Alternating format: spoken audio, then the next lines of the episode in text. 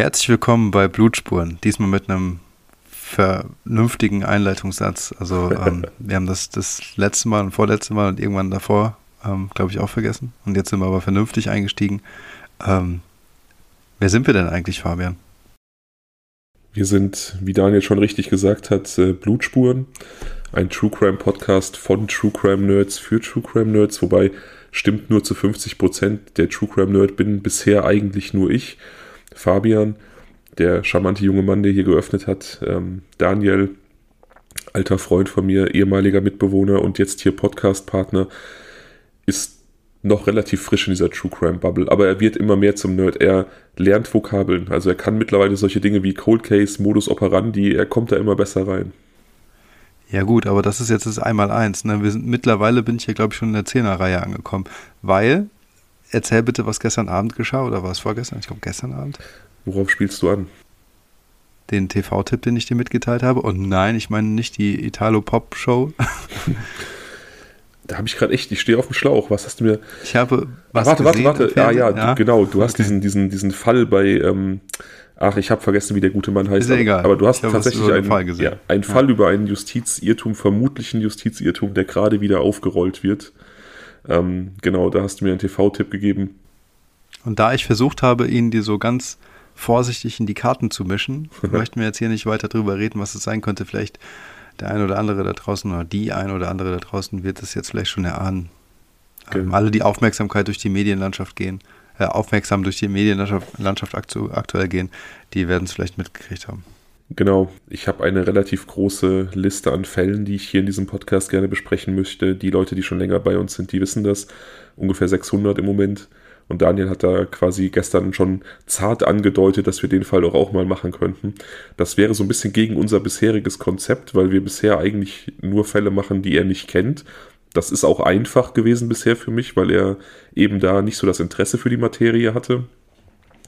Aber wenn er jetzt anfängt, sich dafür zu interessieren, dann wird es künftig vielleicht schwieriger für mich. Naja, also zu meiner Verteidigung, ich habe quasi nur mit einem Ohr hingehört, weil ich das andere extra für dich zugehalten habe. Aber ähm, mal ganz kurz am Rande, ähm, dies ist auch eine Premiere, du weißt aber gar nicht warum. Warum ist das eine Premiere? Weil ich zum ersten Mal jetzt mit dir eine Folge aufnehme, aufnehme ohne die letzte gehört zu haben. Also unsere Zorn-Folge, die ja mittlerweile auch schon live ist, habe ich noch gar nicht fertig gehört. Ich bin jetzt bei, keine Ahnung, 75 Prozent. Und ähm, ja, und sonst habe ich sie halt immer schon gehört, bevor wir was aufnehmen und ähm, was Neues produzieren oder so. Ja, und diesmal halt noch nicht. Ach krass, ja. Dann hast du ja noch ein bisschen was vor dir. Ich habe ja den Vorteil, dass ich immer relativ häufig spazieren gehe und dann höre ich mir die, die Folgen eigentlich immer beim Spazierengehen nochmal an. Allerdings immer gespeichert auf meinem Handy, ähm, nicht über Spotify oder so, weil ich will die Streamzahlen nicht manipulieren durch meine Hörerzahlen. das ist cool, ähm, ja, sehr ehrlich. Ist ein ganz feiner Kerl, Fabian. ähm, es gibt aber ein, ähm, heute etwas, wir müssen so ein bisschen auf die Tube drücken, ausnahmsweise. Genau. Ähm, wir haben uns vorgenommen, heute nicht abzuschweifen. Genau, wir werden nicht abschweifen. Wir werden auch auf das Was wäre, wenn am Ende verzichten, weil äh, wir heute so ein bisschen unter Zeitdruck stehen und uns wirklich nur um den Fall kümmern. Das ist ähm, auch eine Premiere. Normalerweise für die Leute, die jetzt das erste Mal dabei sind, ja, wir neigen dazu, äh, diverse Themen aufzumachen, bevor wir zum Fall kommen. Es ist aber noch nicht Hopfen und Malz verloren. Wir machen das nur heute so. Also, ne, vielleicht gibt es das, das ein oder andere nochmal, aber dieses Mal ist es wirklich so, dass es uns einfach total wichtig war, noch diese Folge aufzunehmen und wir haben auch Bock und so, aber zeitlich ist es halt jetzt nicht so gut. Naja, und ähm, welche Rationalisierungsmaßnahmen hast du denn jetzt getroffen, damit wir schneller fertig werden, Fabian? Genau, Daniel fährt jetzt nämlich in Urlaub und wir wollten diese Folge vor dem Urlaub noch fertig bekommen, damit wir dann nur so zwei Wochen Pause haben, bis die nächste kommt. Vielleicht äh, mal gucken. Ich habe einfach nur die Maßnahmen getroffen, ähm, wie gesagt, das Was wäre wenn wegzulassen. Ich hatte ja auch versprochen, ein Was wäre wenn zur letzten Folge nachzuliefern. Das schieben wir auch einfach in die nächste Aufnahme rein. Mhm. Und wir sprechen heute nicht über Abtreibung, nicht über Politik. Wir berühren keine dieser Themen. Wir gehen direkt in den Fall. Wir springen direkt in die Vereinigten Staaten. Da waren wir jetzt ja schon auch etwas länger nicht mehr. Und ähm, wir springen in den Bundesstaat Arizona. Also ja, Moment, Moment, Moment. Entschuldigung, dass ich kurz unterbrechen muss. Ich muss kurz meine Vorbereitung abschließen. Aha, ah. was passiert jetzt? Pass auf. Dieses kleine Glas? Yeah. Ich habe nämlich meine Rationalisierungsmaßnahme besteht darin, dass ich nur ein Glas Wein trinke und dafür ein sehr großes. Das ist gut, das ist gut. Ich bin heute ein bisschen schlechter ausgestattet. Ich habe eine Flasche, ähm, eine Flasche Bier, die ich fälschlich gegriffen habe im Laden. Das ist ein Weizen-Doppelbock, also so ein Starkbier und ich mag kein Starkbier und ich habe mir einen kleinen Whisky eingegossen. Mal gucken. Egal. In das Bier hinein. Extra. Okay, aber ich bin auch kein Dunkelbier-Fan. Wie gesagt, Vereinigte Staaten, da sind wir heute schnell zum Fall kommen. Tucson in Arizona, also im Süden der Vereinigten Staaten. Da lebt der Protagonist der heutigen Folge, der 39-jährige äh, Geschäftsmann Charles Morgan, der von seinen Freunden allerdings lieber Chuck genannt wird. Er ist äh, selbstständig in der Immobilienentwicklung und äh, absoluter Workaholic. Du hast ein Foto von ihm vorliegen. Was heißt denn Immobilienentwicklung? Ja, er ähm, bewertet bestimmte Gebiete in äh, Städten oder Dörfern hinsichtlich ihrer Entwicklungschancen. Er kauft Gebäude, um die aufzuwerten und teurer weiterzuverkaufen, solche Dinge. Okay. Mhm. Genau. Er ist 39 Jahre alt, zu dem Zeitpunkt, zu dem unsere Geschichte spielt. Und wie gesagt, du hast ein Foto von ihm vorliegen, ein relativ unauffälliger Mensch, Vollbart, Brille. Man kann darin nicht viel ablesen, finde ich. Die Bilder, mhm, ja. die Bilder für die Leute, die vielleicht zum ersten Mal dabei sind, die werden wir auch auf Instagram hochladen. Folgt uns auf Instagram, at Blutspuren-Podcast, für irgendwelche Informationen zum Podcast und eben auch für Informationen zu den Fällen. Ja, macht das sehr gerne. Ähm, ich finde, also ich habe das Bild gerade geöffnet, ich finde, der ist eigentlich sieht er sehr sympathisch aus. Bisschen so wie so ein ähm, Versicherungskaufmann oder ja, so. ohne Scheiß, geil, dass du sagst. Ich habe, als ich das Bild von ihm gesehen habe, direkt gedacht, ähm, safe Versicherungskaufmann. Also irgendwie hat er das, diese Ausstrahlung. Man erwartet, dass er irgendwie im Vertrieb ist, was mit Menschen zu tun hat. Ja, so ein Salesman, ne? Ja. aber passt ja dann irgendwie auch ein bisschen mit den Immobilien. Ja. Wir sind auf jeden Fall auch schon äh, etwas zurück in der Zeit. Wir sind am 22.03.1977, also doch schon einige Zeit zurück. An diesem Morgen fährt Chuck seine beiden Töchter zur Schule. Das macht er jeden Morgen, das ist ihm sehr wichtig, ein wichtiges Ritual, die beiden zur Schule zu bringen und dann zur Arbeit. Er kommt allerdings danach nie in seinem Büro an. Er verschwindet an diesem Morgen auf einmal. Nach diesem, nach diesem Schulweg, nach dem Absetzen der Töchter in der Schule wird er nicht mehr gesehen. Er kommt auch abends nicht nach Hause und natürlich ist die Familie in Sorge. Er ist ein zuverlässiger Familienvater, wie gesagt, Workaholic, lebt für seine Arbeit und es sieht ihm nicht ähnlich, auf einmal zu verschwinden, ohne irgendwie Bescheid zu sagen, aber er ist einfach weg bis zum 25.03., also drei Tage später, da taucht er auch auf einmal nachts in seinem Haus auf, 2 Uhr morgens, kommt er nach Hause und ist in einem furchtbaren Zustand. Ein Schuh fehlt ihm, Plastikhandschellen sind um seinen Fußknöchel gebunden und seine Hände sind mit Kabelbindern zusammengebunden. Er wirkt, als sei er auf der Flucht. Offensichtlich, so erinnert sich seine Frau Ruth später, konnte er nicht sprechen. Er ähm, bedeutete ihr, dass er nicht reden kann, wirkte aber extrem verängstigt und eben wie ein Mann auf der Flucht. Er schnappte sich dann Zettel und Stift und äh, schrieb ihr auf, dass er gefangen gehalten und gefoltert wurde in diesen drei Tagen, wo er verschwunden war, und dass die Entführer ihm eine Art Gift verabreicht haben, das ihn daran hindert zu sprechen, und dieses Mittel soll letzten Endes dazu führen, dass er wahnsinnig wird, sein Nervensystem zerstört wird und er letztlich daran stirbt. Also irgendeine Art Nervengift wurde ihm offenkundig verabreicht. Was? Okay, das ist krass. Also vielleicht äh, revidieren wir das mit dem bisschen Beeilen heute. Ähm, ich glaube, das geht hier in eine sehr spannende Richtung. Also dieser Fall ist absolut abgefahren. Ich habe dir letzte Woche ja, oder letzte Woche, als bei, bei der letzten Aufnahme versprochen, dass wir einen total abgefahrenen Fall heute bekommen. Der ist total abgefahren. Ja, ich bin jetzt auch komplett drin. Also, jetzt hast du mich gecatcht mit dem Bild. Hat er irgendwelche körperlichen Verletzungen, irgendwie blaue Flecken oder sowas? Nee, er wirkt einfach nur, wie gesagt, verängstigt und er ist in einem relativ schlechten Gesamtzustand, aber man sieht jetzt keine Verletzungen oder so. Aber wie gesagt, die Hände sind mit Kabelbindern gefesselt. Er hat diese Plastikhandschelle um den Fuß und ein Schuh fehlt. Also er wirkt halt irgendwie derangiert. Hm. Ruth, seine Frau, fordert ihn natürlich auf, die Angreifer zu benennen. also schriftlich. Das verneint er aber, das möchte er nicht. Sie möchte die Polizei rufen oder zumindest einen Arzt, auch das möchte er nicht. Er stoppt sie. Er sagt, wenn seine Entführer rausfinden, dass die Behörden eingeschaltet wurden oder irgendwelche offiziellen Stellen, dann werden alle Familienmitglieder sterben. Also er, Ruth und auch die Kinder. Diese Menschen würden sie dann alle umbringen. Er bittet sie, am besten mit den Kindern das Haus zu verlassen, zu Familie oder Freunden zu fahren. Das möchte sie aber nicht, sie möchte bei ihrem Mann bleiben. Also bittet er sie zumindest sein Auto, mit dem er gekommen ist, aus der Einfahrt wegzufahren und es irgendwo zu verstecken, damit irgendwelche Leute, die das Haus überwachen, nicht wissen, dass er zu Hause ist. Also eine extrem abgedrehte ähm, Situation. Ich stelle mir das auch für seine Frau jetzt irgendwie, die wird auch riesen Angst gehabt haben. Das ist ja keine Alltäglichkeit, was da gerade passiert. Ich wollte gerade sagen, also wenn man sowas erlebt und dann auf einmal mitten in der Nacht rausgeht, um ein Auto wegzuparken, dann muss man ja so richtig äh, Schiss haben. Ja, genau. Also wie gesagt, Ruth es ist, wir müssen uns auch da überlegen, es ist mitten in der Nacht, ne? die Kinder schlafen, sie wird wahrscheinlich auch in den letzten Tagen relativ wenig Schlaf bekommen haben, weil sie auf ihren Mann gewartet hat. Sie kann ihn jedenfalls beruhigen und in der folgenden Woche versteckt sich Chuck komplett zu Hause. Also er, er, verlässt das Haus nicht und verlässt auch sein Schlafzimmer nicht.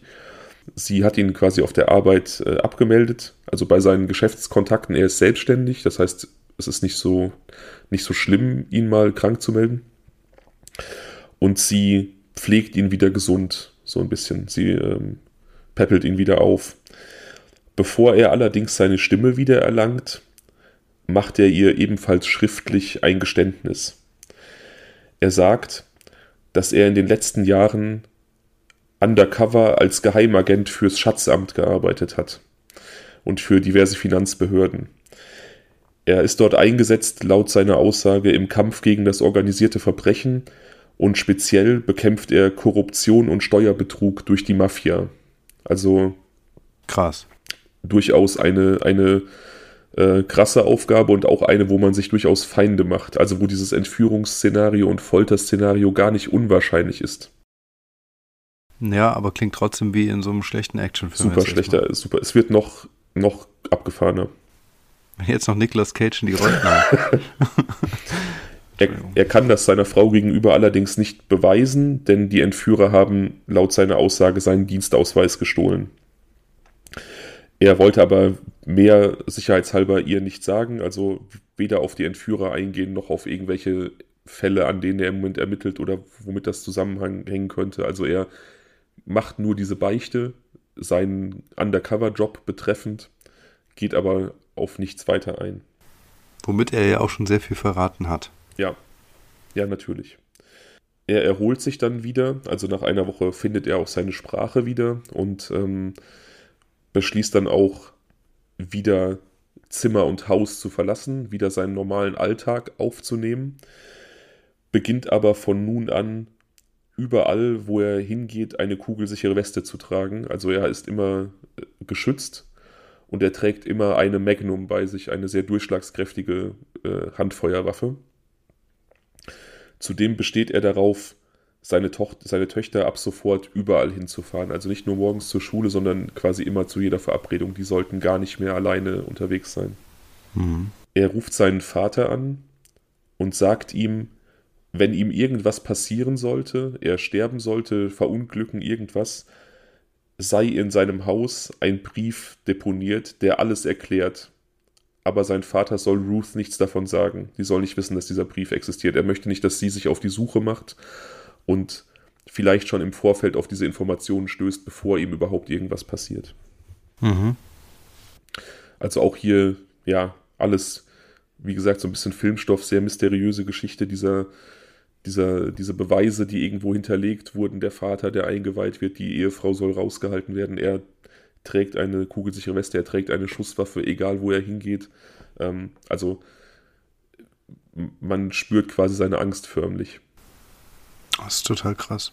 Zwei Monate später ist langsam wieder Normalität im Hause Morgen eingekehrt und Ruth beginnt so langsam, also sie erlaubt sich so langsam zu glauben, dass das alles nur eine, eine extrem seltsame Phase war, die jetzt vielleicht vergangen ist. Also sie blickt nach vorne und versucht da gar keine Gedanken mehr dran zu verschwenden. Mhm. Aber die haben nach wie vor niemandem davon was erzählt. Genau. Polizei oder so, gar nichts, okay. Ja, und auch ähm, untereinander nicht mehr darüber gesprochen. Also Chuck wollte da nicht weiter drauf eingehen und hat seine Frau auch gebeten, dieses Thema ruhen zu lassen, abseits dieser Informationen, die sie nun dann von ihm hatte. Und was ist mit seinem Undercover-Job äh, beim Schatzamt? Also hat er da nicht irgendwelche, keine Ahnung, ähm, äh, FBI-Kontakte oder wie auch immer was, äh, CIA, mit denen er hätte sprechen können oder irgendwelche, weißt du, behördlichen Sonderkommandos, ich Ja. weiß nicht. Er möchte keinerlei offizielle Einmischung haben, weil er Angst um seine Familie hat. Also er sagt nur immer wieder, wenn sie darauf verweist, dass das irgendwie doch ähm, so nicht sein kann, dass man irgendwas machen muss, dass ähm, sobald er sich an offizielle Stellen wendet, die ganze Familie sterben wird. Aber wie gesagt, zwei Monate später kehrt so ein bisschen Normalität ein. Das Leben geht seinen normalen Gang, abgesehen natürlich davon, dass Chuck ähm, etwas paranoider ist und wie gesagt ähm, darauf besteht, seine Töchter immer und überall hinzubegleiten. Aber das Leben äh, geht wieder seinen gewohnten Gang und ja, man kann so eine Geschichte wahrscheinlich nicht vergessen, aber ähm, sie ist so ein bisschen in den Hintergrund gerückt zumindest. Und die Frau glaubt ihm. Also das ist jetzt nicht so, dass sie, Nee, nee, die glaubt keine ihm. Ahnung, da Zweifel an der Geschichte hat oder Mhm, die glaubt ihm. Am 7.6. verschwindet Chuck allerdings erneut. Also diese Normalität war nur von kurzer Dauer. Er ist wieder weg. 7.6., drei Monate nach dem ersten Mal in etwa. Und wieder kein Zeichen von ihm, kein Lebenszeichen, nichts. Er bleibt diesmal auch deutlich länger verschwunden. Auch nach dem dritten, vierten, fünften Tag kein Lebenszeichen, ähm, kein Chuck. Nach neun Tagen ruft eine unbekannte Frau im Hause Morgan an. Ruth geht an, ans Telefon, weil sie hofft, von ihrem Mann zu hören. Und diese unbekannte Frau stellt sich nicht vor, sondern fragt direkt, ob sie mit Ruthie spricht. Also sie benutzt ihren Kosenamen. Und als, Okay. und als sie es bejaht und sagt, ja, sie sprechen mit mir, sagt diese Frau nur, Chuck geht es gut, Prediger 12, 1 bis 8. Das ist eine Bibelstelle. Alter, Alter, jetzt wird's richtig crazy. Ja, jetzt wird's richtig crazy. Ruth, also dann wird aufgelegt. Das Gespräch ist sofort vorbei. Ruth versteht natürlich direkt, dass es da irgendwie ähm, um eine Bibelstelle geht. Sie nimmt sich die Bibel und liest diese Stelle nach, aber wird daraus nicht schlau. Ich kann sie vorlesen, wenn du möchtest, aber sie macht im Prinzip, ergibt keinen großen Sinn. Ich würde es ähm, sehr gerne hören und ich glaube, da draußen gibt es einige, die, die jetzt irgendwie ganz gespannt sind. ja, wahrscheinlich. Okay, sie geht folgendermaßen. Denk an den Schöpfer in deiner Jugend, ehe die bösen Tage kommen und die Jahre nahen, da du sagen wirst, sie gefallen mir nicht. Ehe die Sonne und das Licht, der Mond und die Sterne finster werden und die Wolken wiederkommen nach dem Regen. Zur Zeit, wenn die Hüter des Hauses zittern und die Starken sich krümmen und müßig stehen die Müllerinnen, weil es so wenige geworden sind, wenn finster werden, die durch die Fenster sehen, wenn die Türen an der Gasse sich schließen und die Stimmen der Mühle leise wird und sich hebt, wie wenn ein Vogel singt und alle Töchter deines Gesanges sich neigen. Ehe der silberne Strick zerreißt und die goldene Schale zerbricht und der Eimer zerschellt an der Quelle und das Rad zerbrochen in den Brunnen fällt. Denn der Staub muss wieder zur Erde kommen, wie er gewesen ist, und der Geist wieder zu Gott, der ihn gegeben hat. Also, es ist vollkommen kryptisch, vor allem in diesem Zusammenhang. Ja, würde ich auch sagen. Klingt so ein bisschen nach dem Motto, ähm, jemand hat sich einen bösen Streich überlegt und äh, schlägt jetzt x-beliebig irgendeine Seite der Bibel auf, um die jetzt irgendwo als Zitat anzugeben, weil man weiß, dass es irgendwie total verdreht rüberkommt. Ja, aber diese Person hätte ja erstmal wissen müssen, dass Chuck verschwunden ist. Und ähm, Ruth, Ja, ja, nee, ich, mir geht es jetzt darum, also ob man da irgendwas rauslesen kann oder so, weißt du? also ich kann es nicht, ich weiß nicht. Ruth konnte das offensichtlich auch nicht. Sie erkannt da keinen Sinn drin. Sie hat auch die Stimme dieser Frau nicht erkannt. Also es ist niemand, den sie irgendwie kennt oder nicht Chucks Sekretärin oder so. Es ist eine, eine nicht identifizierbare Frau. Ähm, und wie gesagt, das war alles. Das ist ja auch wie in einem Film, also dieses Telefongespräch. Sie sagt, Chuck geht es gut, Prediger 12, 1 bis 8 und legt auf. Also es ist ja, könnte aus irgendeinem Agentenfilm sein. Ja. Wiederum zwei Tage später, am 16.06., wird Chucks Leiche in der Wüste gefunden. Er ist circa zwölf Stunden tot, war noch voll bekleidet, trug noch seine kugelsichere Weste, starb allerdings durch einen Schuss in den Hinterkopf. Also so typischer Exekutionsstyle im Endeffekt. Mhm. Schnell sehen die Ermittler, dass der Schuss offenbar aus seiner eigenen Magnum kam, die er zum Selbstschutz bei sich trug und die neben ihm im wüsten Sand lag. Auf der Waffe wurden keinerlei Fingerabdrücke gefunden, auch seine nicht, obwohl er sie ja immer bei sich trug, also die wurde offensichtlich gereinigt. Er hatte Schmauchspuren an seiner Hand, allerdings an der linken, er war aber Rechtshänder. Und das sind nicht die einzigen verwirrenden Funde. In der Nähe findet sich sein Auto. In diesem Auto liegt eine Sonnenbrille, die nachweislich nicht Chuck gehört, eine rudimentäre schriftliche Wegbeschreibung, die zu seiner Leiche führt, eine Schachtel Munition und ein Zahn von Chuck, der in ein Taschentuch eingewickelt ist. Die Polizei untersucht nun wieder Chucks Leiche und sie finden auch an dieser Leiche komische Dinge. Zum Beispiel? In seiner Gürtelschnalle, das war eine, eine falsche Gürtelschnalle, die ein getarntes Messer enthalten hat. Da habe ich dir auch ein Foto von geschickt. Das ist total krass. Also, ja. das sieht mega illegal aus. Also, die Gürtelschnalle ist, also, ja, eigentlich so, wie du es gerade beschrieben hast, ne? Also, es wirkt auch als, ja, okay, da ist irgendwie ein integrierter Flaschenöffner dabei, was das Ganze so ein bisschen pfadfindermäßig macht, aber nichtsdestotrotz ist das halt eine, ähm, eine Klinge und ähm, das sieht so ein bisschen aus wie so ein, ja, nicht so wie, wie so ein Gibt es da sowas wie so eine Art Schlagring oder so? Hm.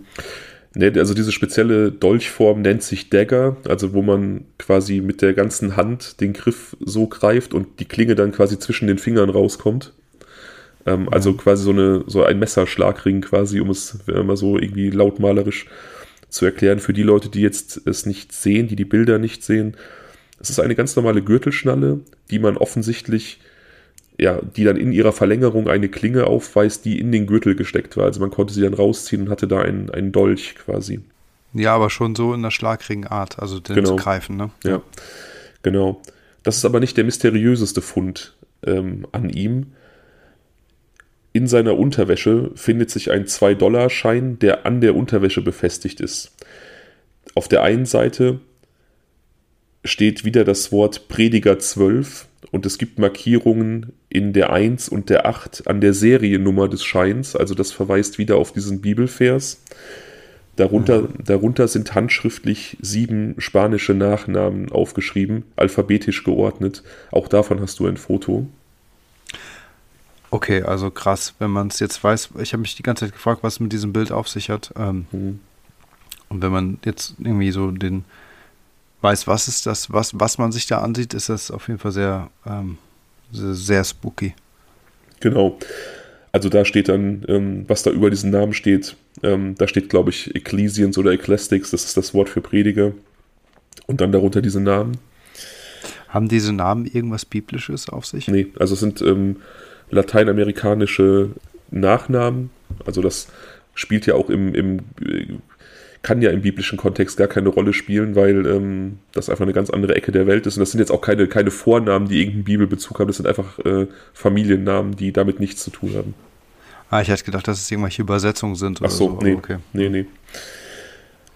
Auf der anderen Schei Seite des Scheins ist eine rudimentäre Landkarte gezeichnet.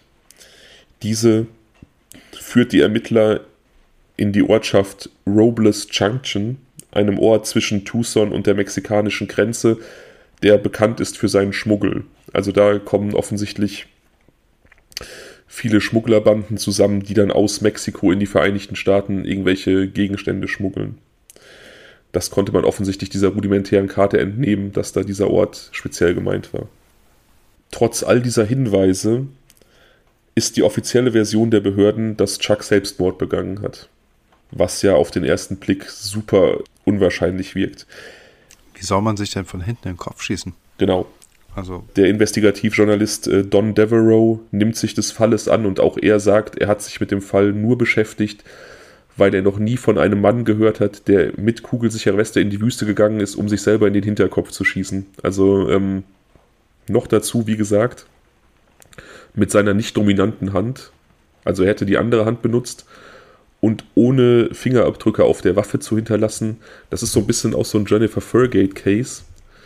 Hm. Wobei ich sagen muss, ich muss ein bisschen Abbitte leisten, was Jennifer Furgate angeht. Ich habe mich sehr stark äh, jetzt für diesen Fall mit ähm, verschiedenen Selbstmordtaktiken, also speziell durch Erschießen, befasst. Und ich fand ja im Jennifer Furgate-Fall die ähm, Handhaltung und die Pistolenhaltung sehr, sehr unnatürlich. Hm. Ich habe allerdings ein Interview mit einem Experten gesehen, der sagte, dass diese Handhaltung super häufig vorkommt, dass man also die Waffe so hält, dass man sie mit dem Daumen betätigen muss, dass bei, bei ungeübten Schützen, die sich umbringen, ganz oft diese Haltung eingenommen wird, weil sie dann mit der linken Hand oder mit der freien Hand den Lauf der Waffe stabilisieren können. Sie merken, sie richten die Waffe gegen sich, sie zittern sehr stark, weil sie Angst haben vor dem, was passiert. Und diese Haltung mit dem Fixieren durch die zweite Hand ermöglicht ein Ruhighalten. Okay. Ja. Also da muss ich zumindest, was diesen Punkt angeht, in dem Jennifer Furgate-Fall zurückrudern. Diese Handhaltung scheint häufig zu sein. Ich glaube trotzdem, dass es ein Mord war. Ja, das glaube ich auch. Aber nichtsdestotrotz, wir hatten über diese Handhaltung ja schon gesprochen. Genau. Geht ja fast, es geht fast in die Richtung, ne? Wobei ja. das jetzt mit diesem Festhalten und so, ähm, natürlich auf jeden Fall noch eine Perspektive eröffnet, die wir, glaube ich, nicht diskutiert haben. Hatten wir nicht, nee. Und, ähm, aber wie gesagt, du hast ja auch gesagt, es kommt hier gar nicht so unnatürlich vor. ich war, also mein Gefühl hat mich da offensichtlich getäuscht. Es ist scheinbar ähm, relativ häufig so. Aber sich selber in den Hinterkopf zu schießen, das ist doch ähm, eine andere Nummer. Und wie gesagt. Ja, und vor allem ohne, ähm, also Schmauchspuren nur in der linken Hand und keine Fingerabdrücke an der Waffe, hast null, du gesagt, ne? Null, ja. Und wie gesagt, man, man weiß ja auch, dieser Schuss in den Hinterkopf, das ist so diese, diese klassische Hinrichtung im Endeffekt. Beispielsweise in der, in der DDR wurden ja bis zum Ende Todesurteile auch durch diesen äh, unerwarteten Nahschuss ins Genick ähm, ausgeführt. Also das ist klassischer Exekutionsstil. Ich glaube, dass, ja. ich glaube, dass, ähm, wie gesagt, und auch davon abgesehen, ähm, all diese, diese komischen Spuren und Brotkrumen, die gelegt wurden, das ähm, schreit alles nicht unbedingt nach Selbstmord.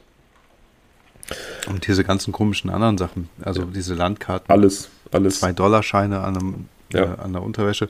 Also wenn der nicht komplett abgedreht war und sich dann selbst irgendwas Verrücktes ausgedacht hat und wie auch immer es hingekriegt hat, diese Fingerabdrücke nicht zu hinterlassen, ähm, kann es ja gar nicht so sein, dass er das irgendwie alleine alles gemacht hat. Ich finde vor allem die Tatsache, dass er bis zum Schluss seine schusssichere Weste trug, sprach ja doch irgendwie für einen gewissen Überlebenswillen. Und dann ist doch Selbstmord noch unwahrscheinlicher, so aus meiner Sicht.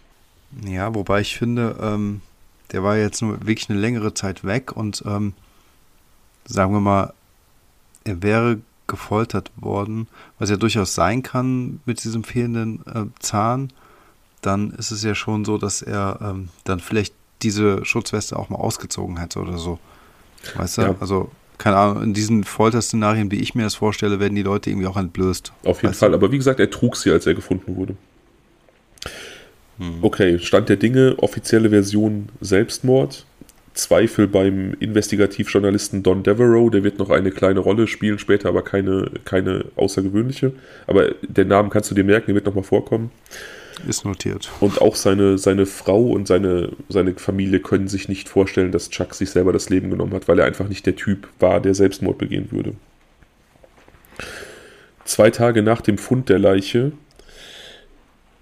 erfolgt ein Anruf einer unbekannten Frau beim Sheriff. Die Frau nennt sich Green Eyes, also grüne Augen, und ist laut eigener Aussage die gleiche Frau, die Ruth anrief und ihr die Bibelstelle durchgab.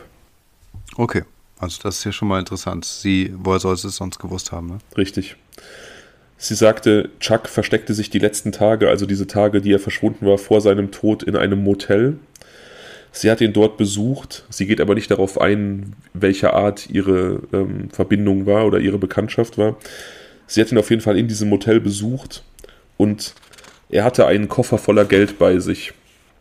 Laut Chuck benötigte er dieses Geld, um einen Killer zu bezahlen, der hinter Chuck her war. Auf Chuck war angeblich ein Kopfgeld ausgesetzt worden von 90.000 Dollar, welches sich jeden Tag um weitere 5.000 Dollar erhöhte. Und er wollte sich mit diesem Killer treffen und, wie er sagte, sein Leben zurückkaufen. Okay, also ganz riskantes Manöver. Ja. In der Hoffnung, dass es gut geht, weil Geld irgendwie wichtiger ist als irgendwelche Genau. vertraglichen Vereinbarungen. Genau, er ging davon aus, dass das dass diesem Menschen, der ihn töten sollte, rein um das Geld ging und hat dann nach dem Motto agiert, es wird ihm egal sein, wer ihn bezahlt, Hauptsache er bekommt sein Geld. Aber seine Berufsethik hat, ihm, hat das nicht zugelassen. Möglich, das wissen wir nicht. Dieser Koffer mit dem Geld ist auf jeden Fall nicht da und ähm, ja, aber auch, auch eine total abgefahrene Geschichte, ne, dass da jemand ein Kopfgeld aufsetzt, ein Killer unterwegs ist und jemand irgendwie unheimliche Mengen von Bargeld auftreibt, um sein Leben zurückzukaufen. Voll. Das ist bisher ein kompletter Filmstoff. Mega, ja. Green Eyes beendet dann auch dieses Telefonat.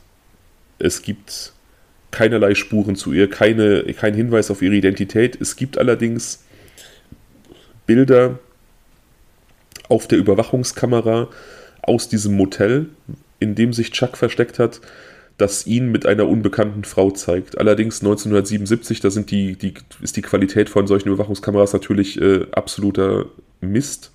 Ja. Aber man kann zumindest sehen, dass er mit einer unbekannten Frau dort unterwegs war. Das Hotelpersonal oder das Motelpersonal vielmehr erinnert sich nicht an sie. Da war starker Durchgangsverkehr in diesem Motel. Es ist einfach nur bestätigt, dass da eine Frau bei ihm war, aber es gibt keinerlei Hinweise auf ihre Identität, wie ihre Verbindung zu Chuck Morgan aussah, wo dieses Geld ist, warum dieser Killer hinter ihm her war. Alles im Nebel. Ebenfalls zu dieser Zeit, wo dieser Anruf beim Sheriff eingeht, besuchen zwei Männer das Haus von Ruth Morgan.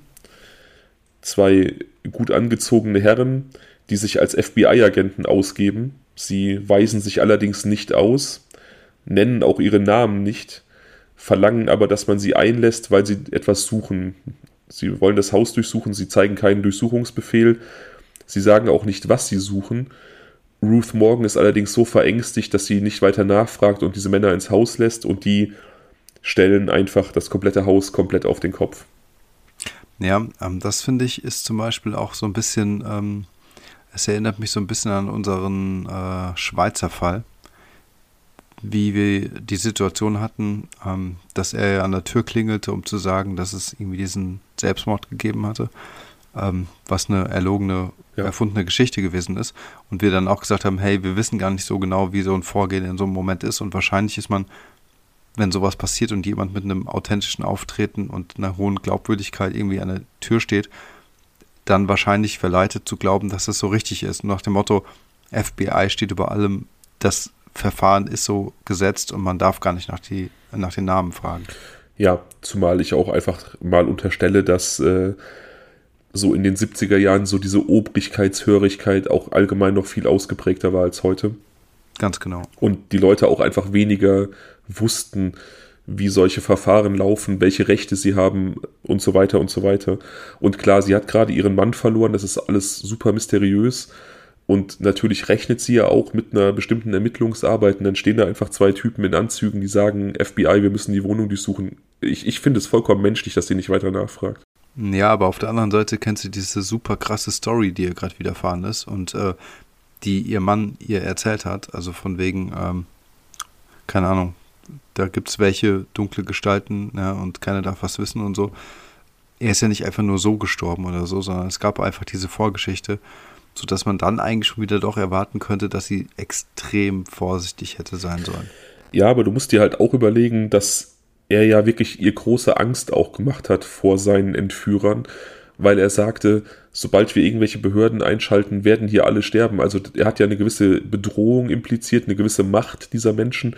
Und ich glaube, diese Frau hatte auch einfach Schiss. Die, hat, die war da mit ihren zwei Töchtern alleine im Haus. Der Mann ist gerade gestorben. Die war Ja. vermutlich emotional hinten gegen. Natürlich ist das vollkommen menschlich, dass die einfach das dann geschehen lässt. Das muss auf jeden Fall unglaublich unheimlich gewesen sein. Ja, Also diese ganze Zeit über der, der Ja, man kann ja schon sagen Verwüstung, ne, wenn sie das Haus komplett einmal auf links gedreht haben. Genau, die haben das Haus tatsächlich einmal auf links gedreht, das kann man so sagen. Sie verlassen es dann auch, ohne irgendwie durchblicken zu lassen, ob sie gefunden haben, was sie suchen. Wie gesagt, sie wusste ja auch gar nicht, was sie suchen, sie gehen einfach. Allerdings ähm, erzählt Chucks Vater dann im Nachhinein von diesem Brief, von dem sein Sohn erzählt hat, und durchsucht mit Ruth zusammen das Haus. Die beiden finden diesen Brief aber nicht. Also entweder hat der nie existiert oder diese beiden Männer haben den an sich genommen. Das äh, sind die zwei Möglichkeiten. Diese Geschichte von dieser Durchsuchung, die doch sehr, sehr komisch war und eigentlich überhaupt nicht nach einer wirklichen FBI-Untersuchung ablief, erreicht dann auch den schon erwähnten Journalisten Don Devereaux, der ähm, eine Anfrage ans FBI stellt in seiner Eigenschaft als Journalist, was denn da passiert ist, was das für eine seltsame Untersuchung war. Antwort des FBI, es waren nie Agenten bei Ruth und Chuck Morgan ist ihnen vollkommen unbekannt. Das stimmt aber oh. nachweislich nicht. Ah.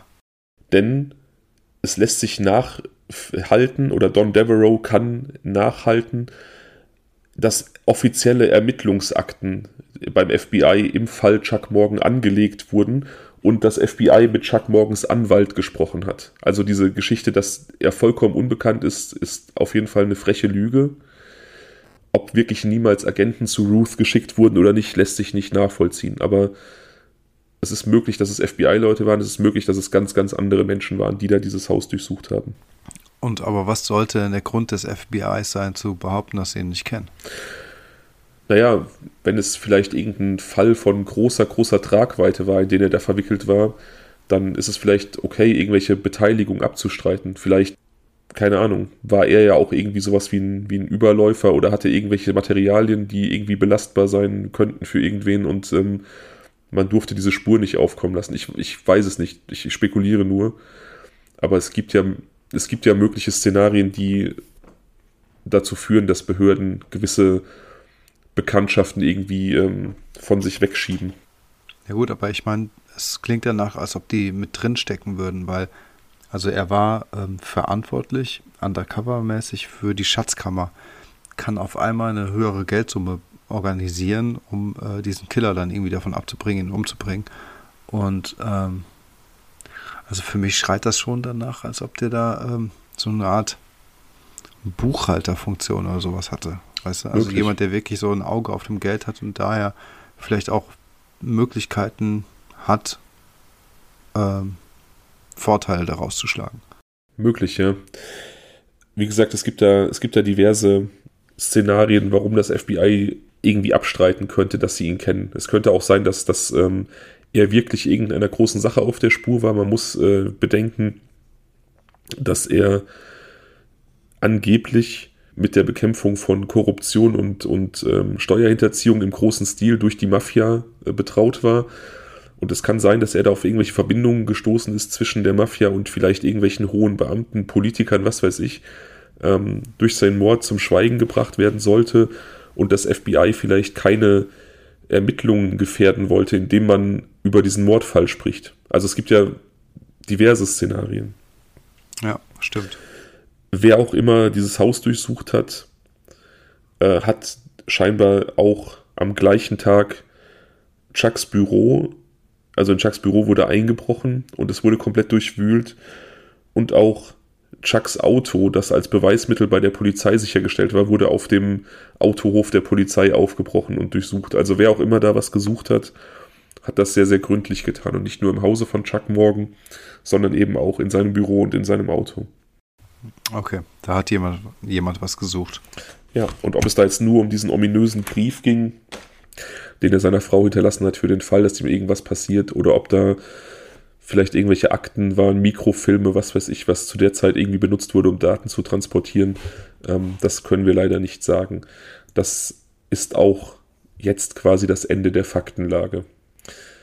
Also dieser Fall ist. Ist es ein Cold Case? Ja, es ist ein Cold Case. Es ist offiziell ein Selbstmord, also kein Cold Case in dem Sinne. Also wie bei Jennifer Fergate. Wie bei Jennifer Fergate. Daher auch keine weitere Ermittlungsarbeit. Der Journalist, äh, dieser Investigativjournalist konnte auch nichts weiter zutage fördern. und auch Ruth Morgan konnte nichts weiter zutage fördern. Wie gesagt, man hat lange gehofft, diesen Brief zu finden, in dem ja alles erklärt sein sollte, aber der ist halt nie aufgetaucht. Und ähm, ich denke, die wahrscheinlichere Variante ist natürlich, also klar, es kann sein, dass es den nie gegeben hat, dass Chuck da irgendwie gelogen hat. Aber ich glaube, die wahrscheinlichere Variante ist, dass diese Männer, FBI-Agenten oder nicht, die das Haus durchsucht haben, diesen Brief gefunden haben. Ja. Zumal es ja vielleicht entweder verschiedene Kommandos gab, Untersuchungskommandos oder ähm, Gruppen, die losgeschickt wurden, um quasi das Auto und auch ähm, sein Büro zu untersuchen oder ähm, da was zu finden. Ja. Oder die Reihenfolge vielleicht einfach so rum gewesen ist, dass eben sein Zuhause als letztes dran kam. Noch eine Frage zu dem Zahn. Also, hm, der Zahn hat ihm ja offensichtlich auch gefehlt. Mhm. Ähm, aber sieht man dann irgendwie, dass, dass es da eine Gewalteinwirkung gab oder so? Mhm. Also der ist nicht, nicht irgendwie ausgeschlagen worden, offensichtlich. Das, der war auch intakt. Also der wurde ähm, ja wahrscheinlich gezogen irgendwie. Und wie gesagt, in ein, in ein Taschentuch eingewickelt, das äh, Chuck gehörte. Der einzige Gegenstand, der ihm nicht zuzuordnen war in diesem Auto, war die Sonnenbrille. Also ich bin ganz ehrlich, ne? Dieser, dieser Fall verwirrt ganz schön und der macht mich so ein bisschen gaga. weil ähm, es ist einfach so ein Sammelsurium von, von, von Elementen darstellt, dass, äh, die überhaupt nichts miteinander zu tun haben. Ähm, zumindest vermeintlich. Also zum Beispiel, gehen wir es mal durch. Sonnenbrille im Auto kann von der Dame gewesen sein. Diese Wegbeschreibung, beziehungsweise da gab es ja zusätzlich noch diese Landkarte. Das könnte auch in irgendeiner Weise mit dieser Frau zusammenhängen. Die Munition, klar, die trägt er so bei sich und diesen Gürtel hat er bei sich, weil er einfach seit diesem Vorfall so ein bisschen ähm, präventiv unterwegs ist und sämtliche Möglichkeiten der Bewaffnung irgendwie ähm, ausnutzt. Klar, und das macht ja auch Sinn für so einen Mann, der Angst hat und der eine gewisse Paranoia entwickelt. So eine versteckte Klinge ist dann so der letzte Ausweg. Also wenn dir vielleicht die Pistole abgenommen wurde, dann kannst du darauf hoffen, in so einer Entführungssituation, dass so eine versteckte Klinge vielleicht übersehen wird und du nochmal eine Chance bekommst, die zu benutzen. Also das ergibt alles Sinn. Also, dass da jemand in einer, in einer Bedrohungssituation zu solchen Maßnahmen greift und auch solche Items wählt, also Schussweste, Pistole, diese versteckte Klinge, das ist alles vollkommen stringent, finde ich. Ähm, ja. Und ich kann mir durchaus vorstellen, dass Green Eye ähm, so eine Art Geliebte von ihm war oder so. Und bis hierhin ist es noch einigermaßen schlüssig für mich. Ist Green Eye kann für, ja im Prinzip mich. alles sein. Green Eye kann eine Geliebte sein, eine Vertraute, eine Kollegin. Rein theoretisch könnte Green Eye sogar der Killer sein, der dieses Kopfgeld kassieren wollte. Oh ja, stimmt. Ähm, aber weißt du, das ist ein guter, guter wir wissen, wir wissen ja nichts über sie. Wir wissen nur, es ist eine Frau. Mehr wissen wir nicht. Wir können vermuten, dass sie grüne Augen hat. Aber ja, ja. das könnte auch aber eine, es könnte auch eine ausgefuchste Täuschung sein. Ja ja, genau. Sie könnte auch engagiert worden sein, ne? dass sie einfach mit zu diesem FBI, ich nenne es mal FBI-Team äh, gehört, die da, ähm, ob jetzt echt oder nicht echt FBI, ähm, so diese ganzen Untersuchungen oder Durchsuchungen durchgeführt haben. Und ganz Aber, kurz, ähm, lass mich ganz kurz da reinkrätschen. Wenn man von dieser Selbstmordtheorie ausgeht, die ja dann auch im Raum steht, die man auch bedenken muss, dann muss man ja auch ihre Rolle bedenken und dann wäre sie ja vermutlich auch engagiert worden von Chuck Morgan, um irgendwie eine komische Spur zu legen, die seinen Selbstmord nicht wie einen Selbstmord aussehen lässt. Das ist ja auch total hirnrissig. Also allein diese Person Green Eye deutet ja schon stark darauf hin, dass es kein Selbstmord war. Ja, also ich habe so ein bisschen so die Theorie, dass, dass es sich bei diesen kleinen Schnipsel, also Rätselschnipsel, die uns vorliegen. Weil neben diesen, sagen wir mal, ähm, erklärbaren Hardfacts, die wir gerade besprochen haben, gibt es noch diese sehr, weiß ich nicht, sehr, sehr, sehr, ähm, sehr besonderen Elemente des Falls, die einem so ein bisschen ähm, Fragezeichen hervorrufen lassen und ähm, wo man einfach nicht so genau weiß, ähm, das geht ja teilweise ins Mystische oder ins Biblische oder irgendwie auch ins, das ist sehr verquert alles, man weiß nicht genau, was man damit anfangen soll. Aber Ich habe die Vermutung, dass es so eine Art Code darstellt.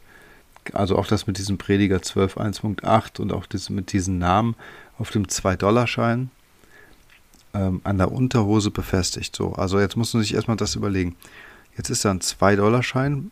Man muss auch dazu sagen, ganz kurz, also diese, diese Namen, die da auf diesem Schein stehen, beispielsweise Acevedo, äh, Duarte, das sind total gängige Nachnamen. Also es ist doch nicht mal so, dass man da jetzt irgendwie auf diesen Schein guckt und denkt, oh, das sind total ausgefallene Nachnamen, die lassen sich ganz, ganz klar irgendeiner Person zuordnen, weil das halt super selten ist. Sondern es sind wirklich.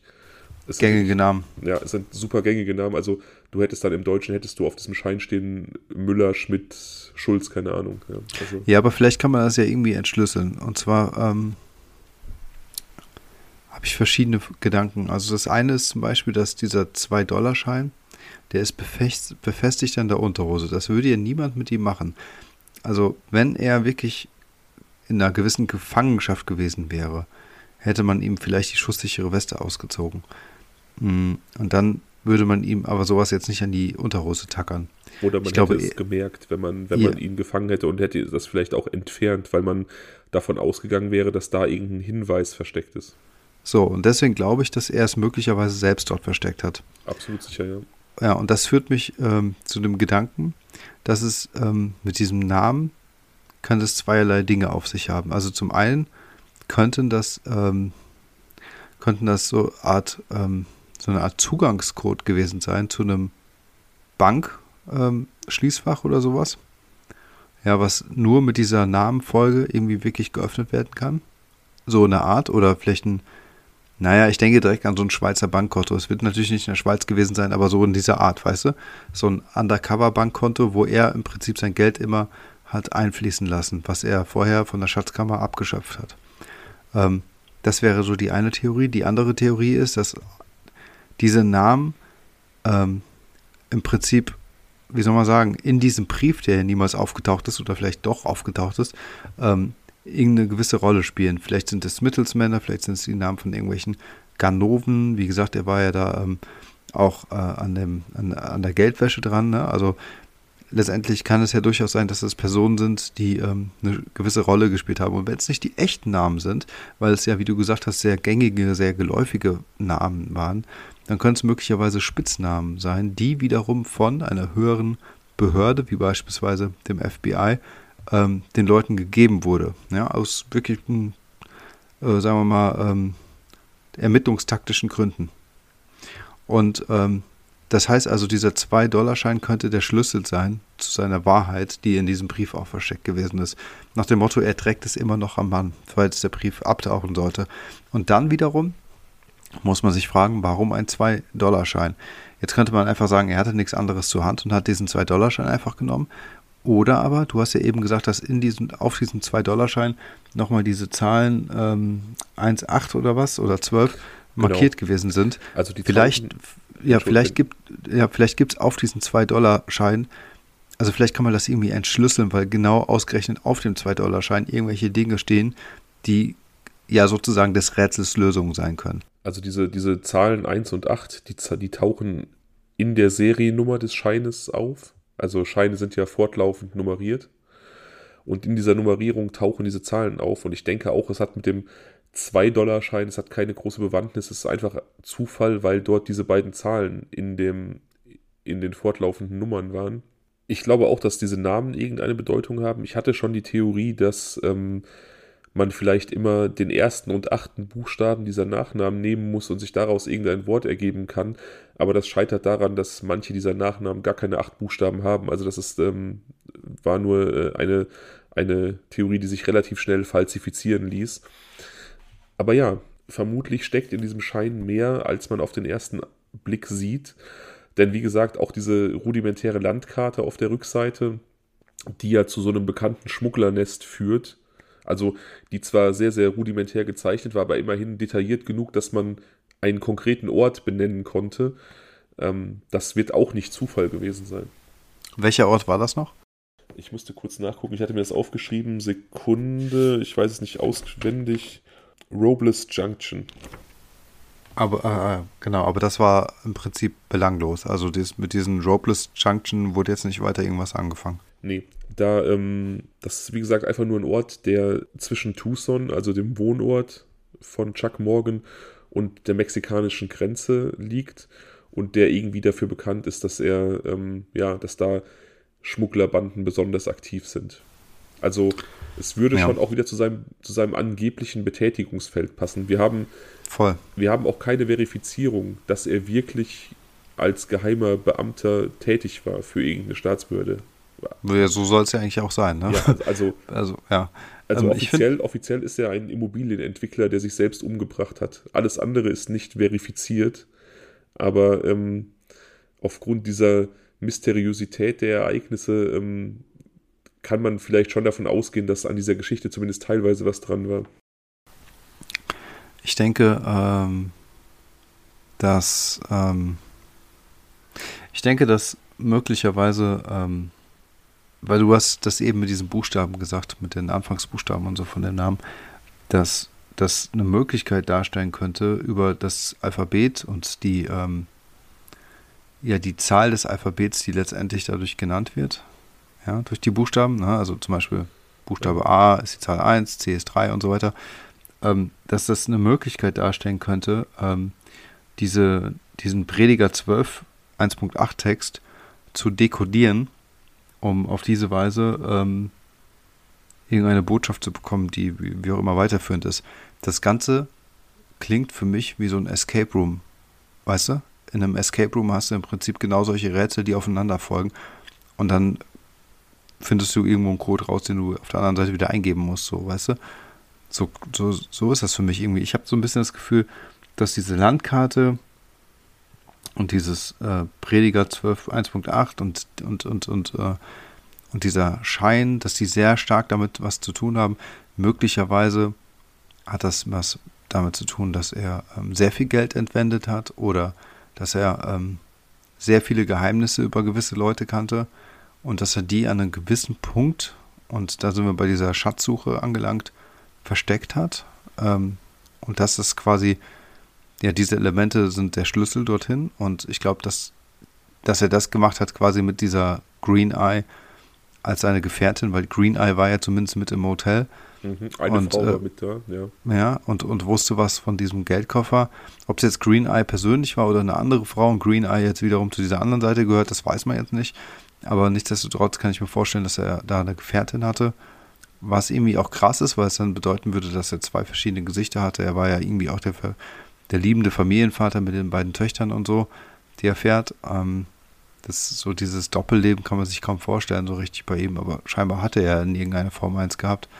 Ja, also so, das ist so meine Vermutung, weißt du? Das ist halt, also viele, diese erklärbaren Dinge, wie beispielsweise der Sonnenbrille, das ist für mich, das geht irgendwie alles klar, das ist jetzt nicht so das große Rätselraten. Das liegt, das sind Dinge von seiner Begleitung, aber ich glaube halt, dass, äh, dass in diesen verschiedenen Dokumenten und diesen sehr ähm, skurrilen Botschaften oder äh, Inhalten dieses Falls da noch irgendwie so eine Wahrheit liegt. Also, dass er irgendein Doppelleben geführt hat, das ist ja klar. Ne? Das hat er ja auch schon selber gesagt, dass er dieses ähm, dieses berufliche Doppelleben führt. Insofern liegt das gar nicht so fern, dass er vielleicht auch ein, ähm, wie soll ich sagen, emotionales Doppelleben geführt hat und vielleicht wirklich da diese Green Eye seine Gefährtin wie auch immer war. Vielleicht war sie auch einfach nur eine Kollegin, das weiß man nicht. Ich bin mir bei diesem Bibeltext nicht schlüssig, ob da vielleicht irgendein ein weiterer Code drin verborgen ist, der zur Lösung des Ganzen führt, oder ob es einfach nur ein, eine Art Code dafür ist, dass er gestorben ist. Denn das liest sich für mich teilweise schon wie eine, ähm, also es hat eine starke Abschiedsmetaphorik. Ich äh, zitiere nochmal das Ende. Ehe der silberne Strick zerreißt und die goldene Schale zerbricht und der Eimer zerschellt an der Quelle und das Rad zerbrochen in den Brunnen fällt, denn der Staub muss wieder zur Erde kommen, wie er gewesen ist, und der Geist wieder zu Gott, der ihn gegeben hat. Und das ist ja ähm, Abschiedsrhetorik. Man sagt ja auch bei Beerdigungen, Asche zu Asche, Staub zu Staub. Das ist, das ähm, ist metaphorisch dafür zu verstehen, dass wir wieder zu Asche und Staub werden, aus der wir einst geschaffen wurden. Und das findet sich hier ja auch wieder. Und so kann es sein, meiner Meinung nach, dass Green Eyes bei diesem Anruf durch, diesen, durch diese Bibelstelle schon einen Ausblick darauf geben wollte, dass ein Abschied bevorsteht, also dass Chuck versterben wird. Mhm. So, so dass da nicht eine, eine Lösung in dieser Bibelstelle zu finden ist für diese ganze Geschichte, sondern dass einfach das eine, eine Metaphorik für seinen bevorstehenden Tod darstellt. Dann bleibt trotzdem die Frage, was machen diese, diese äh, spanischen Nachnamen auf dem Schein? Warum diese Landkarte? Und wer ist Green Eye? Warum ist sie da beteiligt? Wie ist sie involviert? Wie gesagt, ist sie vielleicht sogar die Killerin, die dieses Kopfgeld kassieren möchte? Also ich finde es, sagen wir mal so, sie könnte ja auf der guten Seite stehen, wenn sie, ähm, wenn sie wirklich bei seiner Frau angerufen hat, um ähm, dort ähm, einfach ihr mitteilen zu wollen, dass ihr Mann in einer lebensbedrohlichen Situation ähm, sich befindet, die wahrscheinlich zum Tod führen wird und sie hatte vielleicht aufgrund ihrer Interessen, was auch immer, ähm, die Fähigkeit, dieses Bibelzitat zu nehmen als ähm, Metapher dafür, was sie eigentlich sagen möchte. Ähm, vielleicht hat, entweder sie hat sich es nicht getraut, es zu sagen, oder es war ihre ähm, seltsame und unheimliche Art, Dinge auszudrücken. Sie könnte aber auch einfach gedacht haben, wenn wir dieses ganze Szenario bedenken, dann haben wir eine Person, eine Frau, die irgendwie mit Chuck Morgan verbunden ist und die eine Botschaft an Chuck Morgans Frau übermitteln möchte, die aber vielleicht davon ausgehen muss, dass vielleicht das Telefon überwacht wird. Das heißt, die kann nicht anrufen und sagen, Chuck ist tot weil ähm, oh ja sehr gut hm. weil das möglicherweise eine Information ist die in den falschen Händen nichts verloren hat. Und deswegen muss sie dieses dieses Zitat dieses Bibelzitat mit dieser Abschiedsmetaphorik wählen. Das ist vielleicht etwas was Chuck mit ihr schon im Vorfeld ausgemacht hat. Deswegen stand es auf dem Schein. Und wir müssen bedenken sie rief etwa zwei Tage vor dem Fund seiner Leiche an. Und als seine Leiche gefunden wurde, war er circa zwölf Stunden tot, nach Meinung der Gerichtsmedizin 1977, also auch noch nicht auf dem Stand wie heute. Das heißt, dieser Anruf könnte sehr gut mit dem Zeitpunkt seines Todes übereinstimmen oder kurz danach gewesen sein. Also fest steht ja mal, dass offensichtlich zwischen Chucks Tod und ähm, dieser Motel-Überwachungskameraaufnahme irgendwas passiert sein muss und dass sie irgendwann zwischen dieser Zeit dort angerufen hat. Richtig ähm, möglicherweise als Reaktion auf das, was passiert ist. Kannst du bitte von der Bibelstelle nochmal die ersten Sätze vorlesen? Das hat mich noch interessiert, weil das, da habe ich irgendwas abgespeichert, da ging es so ein bisschen um die Reinheit oder sowas. Oder? Denk an den Schöpfer in deiner Jugend, ehe die bösen Tage kommen und die Jahre nahen, da du wirst sagen, sie gefallen mir nicht. Ehe die Sonne und das Licht, der Mond und die Sterne finster werden und die Wolken wiederkommen nach dem Regen. Das ist ja auch so ein bisschen so eine Metaphorik für vielleicht eine problematische Zeit. Ne? Ja, genau.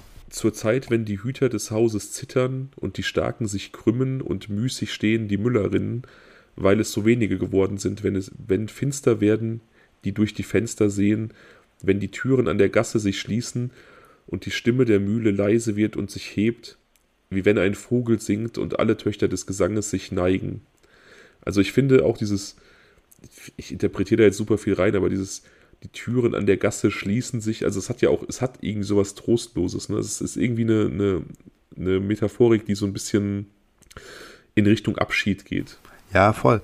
Und auch dieses, wenn, äh, wie war das genau, wenn er der Letzte ist, der bleibt, oder was hast du, wie war das genau? Ein paar Sätze vorher. Ähm, zur Zeit, wenn die Hüter des Hauses zittern und die Starken mhm. sich krümmen und müßig stehen, die Müllerinnen, weil es so wenige geworden sind. Wenn, Stopp, genau. Ja. Genau, das meinte ich. Also die Hüterin des Hauses, das könnte ja die Frau sein. Und ähm, die, äh, die Müllerin und so weiter, das könnte ja vielleicht irgendwie repräsentativ für das Umfeld von ihm sein. Und er war the last man standing oder ja, sowas. Die, die Starken sich krümmen und müßig stehen, also mit Mühe nur noch aufrecht stehen. Das könnte sie selbst vielleicht sein, weil die die einzige Person sein, die quasi sich ihm noch als Verbündeten äh, gibt oder so. Das könnte auch Chuck sein. Also angenommen, er hat vielleicht wirklich eine große Verschwörung aufgedeckt und ist, ist ohnmächtig gegenüber diesem, diesem mächtigen und starken Gegner. Aber und er ist quasi der, der letzte Starke, der noch äh, müßig steht und sich krümmt unter dieser Last und äh, also nicht mehr, nicht mehr das ertragen kann. Also es, es bietet mhm. unheimlich viel Raum für Interpretation. Ne? Das ist ganz klar. Das ist eine, das haben Bibeltexte ja allgemein so an sich, dass man sie ähm, in vielen verschiedenen, aus vielen verschiedenen Blickwinkeln lesen kann. Und gerade diese Stelle mit dem Wissen, was drumherum passiert ist, bietet einfach unglaublich viel Raum für Interpretation. Auf alle Fälle. Ähm, genau, und wie waren noch die ersten Sätze? Kannst du die nochmal ganz kurz wiederholen? Ja, muss ich kurz mein Handy wieder zücken. Ich hatte es schon weggelegt, aber Sorry. gar kein Problem. Denk an deinen Schöpfer in deiner Jugend, ehe, okay, die, das, ehe ja, die bösen Tage kommen und die Jahre nahen, da du sagen wirst, sie gefallen mir nicht. Okay, also der Schöpfer in der Jugend, das meinte ich. Denk an den Schöpfer in der Jugend. Ich meine, ich frage mich, kann man damit noch irgendwas anfangen? Also ich weiß es nicht, aber es, es, es geht ja hier um, offensichtlich um schlechte Zeiten. Es werden die bösen Tage kommen, die Jahre nahen, wo du sagen wirst, sie gefallen mir nicht. Also es, ja, ja. es gibt eine schwere Zeit. Mhm. Aber es gab diese Jugend, es gab diese äh, sorgenfreie Jugend und da gab es eine Schöpferfunktion. Und wer könnte dieser Schöpfer sein? naja, Jugend kann ja auch einfach stehen für eine Zeit vor dieser schlechten Zeit. Das muss ja nicht unbedingt mhm. wirklich wörtlich die Jugend sein. Genau, das meinte ich. Also eine, in der guten Zeit muss es einen Schöpfer gegeben haben. Mhm. Ein Schöpfer ist jemanden, der jemanden schafft, ne? Ähm, ja, oder jemanden fördert. Oder fördert, oder also genau. Ein Schöpfer, kann halt. ja, ein Schöpfer kann ja auch jemand sein, der, der nicht unbedingt den, den Menschen erschaffen hat, sondern vielleicht Aspekte des Menschen irgendwie geschaffen hat. Also ja, oder eben ähm, die Behörde darstellen, die eben ihn zum, ähm, zum Aufseher oder was äh, der Schatzkammer erkoren hat. Durchaus weißt du? möglich, ja. Ja, also das ist der Schöpfer der Jugend. Also im Prinzip jemand, der es geschafft hat oder der ähm, ihn in, dieses, in diese Position gebracht hat. Ja, also nach dem Motto, sei dem Schöpfer lieber mit Dank verbunden. Taucht diese Schöpferfunktion im Text nochmal später irgendwann auf? Nein. Nicht mehr, ne? Okay. Weil das wäre für mich dieser Schöpfer, der bleibt so ein bisschen unbeantwortet in, in, in dem Text, weil er so ein bisschen ähm, nur an dieser einen Stelle vorkommt und ähm, ich das Gefühl habe, dass, dass in dieser ähm, Schöpfersymbolik noch mehr stecken könnte, theoretisch, also beziehungsweise Möglich, ja. Ja, also irgendeine Bedeutung dort hinein interpretiert wurde. Das stimmt. Das ist die Frage, ob das wirklich vorgesehen ist. Also, aber wir können uns ja auf jeden Fall darauf einigen, dass die Grundmetaphorik erst, wie gesagt, von schlechten Zeiten spricht, dann von, von einer gewissen Trostlosigkeit, also Starke krümmen sich müßig und ertragen also quasi die Last kaum noch und dann am Ende ein Abschied impliziert wird, also der Staub, der wieder zur Erde kommen muss, der Geist, der wieder zu Gott gehen muss, der ihn gegeben hat.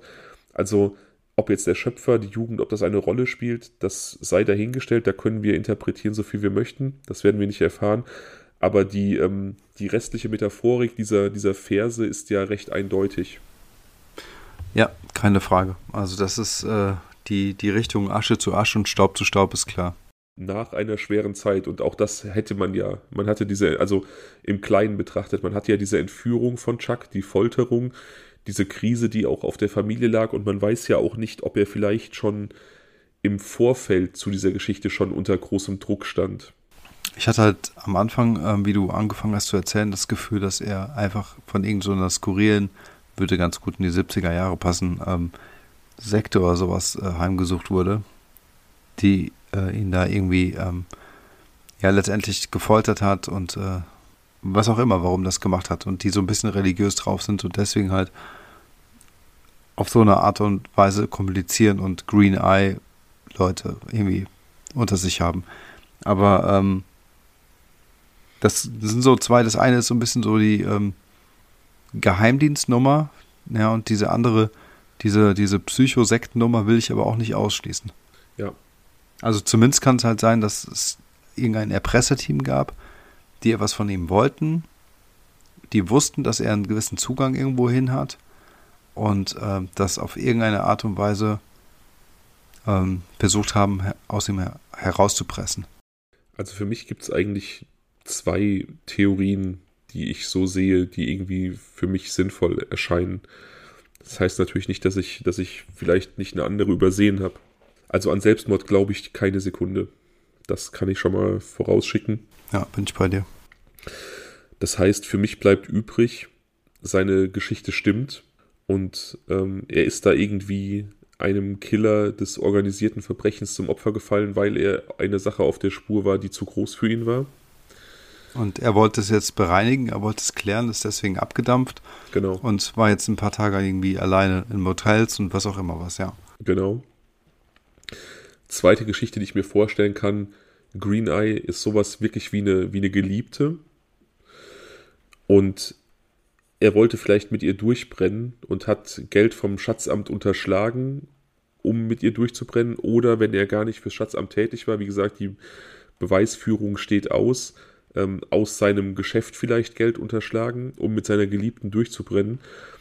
Und sie hat ihn ermordet und um diese Spuren zu verwischen, einfach diese Geschichte aufgebaut.